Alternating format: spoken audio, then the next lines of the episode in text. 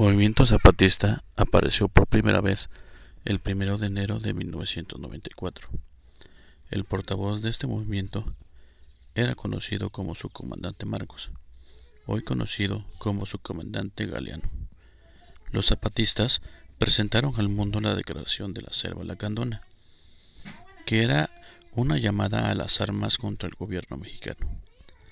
Este grupo tomó su nombre del revolucionario mexicano Emiliano Zapata. Las causas que motivaron la aparición del movimiento zapatista fue la pobreza y derechos de las comunidades indígenas. La política del STLN se basa en el zapatismo de principios del siglo XX.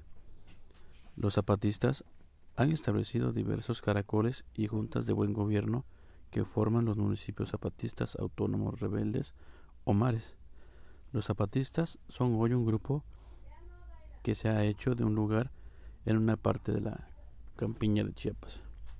De acuerdo con Gloria Muñoz Ramírez, el 17 de noviembre de 1983, un grupo de personas, entre los que se encontraban indígenas y mestizos, declararon formalmente constituida la formación de un ejército regular que el 1 de enero de 1994 salió a la luz pública. El 1 de enero de 1994 un grupo de enmascarados declaró la guerra al gobierno y al ejército y tomó en breve días cuatro poblados, San Cristóbal de las Casas, Altamirano, Las Margaritas o Cotzingo. Con la declaración de la Selva Lacandona, el vocero, su comandante Marcos, propuso un movimiento para la liberación nacional encabezado por Cuauhtémoc Cárdenas. Tiempo después, el secretario de Gobernación Esteban Moctezuma y los dirigentes del Ejército Zapatista de Liberación Nacional mostraron disposición para solucionar el conflicto. Esta situación no duraría mucho tiempo, pues el 9 de febrero el presidente Cedillo dio un mensaje televisivo donde anunciaba que el STRN planeaba actos de violencia en todo el país y que habían descubierto resguardos clandestinos y detenido a integrantes del STRN con lo que habían conseguido también la identidad de sus dirigentes.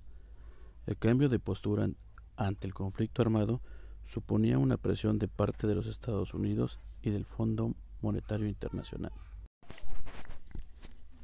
El movimiento zapatista apareció por primera vez el 1 de enero de 1994. El portavoz de este movimiento era conocido como su comandante Marcos, hoy conocido como su comandante Galeano. Los zapatistas presentaron al mundo la declaración de la Selva Lacandona, que era una llamada a las armas contra el gobierno mexicano.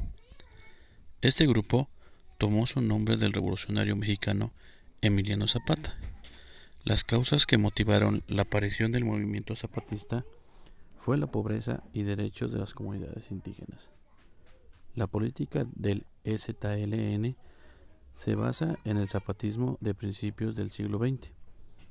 Los zapatistas han establecido diversos caracoles y juntas de buen gobierno que forman los municipios zapatistas autónomos rebeldes o mares. Los zapatistas son hoy un grupo que se ha hecho de un lugar en una parte de la campiña de Chiapas. De acuerdo con Gloria Muñoz Ramírez, el 17 de noviembre de 1983, un grupo de personas, entre los que se encontraban indígenas y mestizos, declararon formalmente constituida la formación de un ejército regular que el 1 de enero de 1994 salió a la luz pública.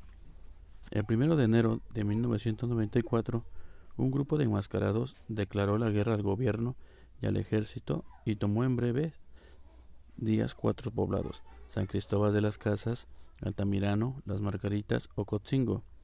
Con la declaración de la Selva Lacandona, el vocero, su comandante Marcos, propuso un movimiento para la liberación nacional encabezado por Cuauhtémoc Cárdenas. Tiempo después, el secretario de Gobernación, Esteban Moctezuma, y los dirigentes del Ejército Zapatista de Liberación Nacional mostraron disposición para solucionar el conflicto. Esta situación no duraría mucho tiempo, pues el 9 de febrero el presidente Cedillo dio un mensaje televisivo donde anunciaba que el STRN planeaba actos de violencia en todo el país y que habían descubierto resguardos clandestinos y detenido a integrantes del STRN, con lo que habían conseguido también la identidad de sus dirigentes. El cambio de postura ante el conflicto armado suponía una presión de parte de los Estados Unidos y del Fondo Monetario Internacional.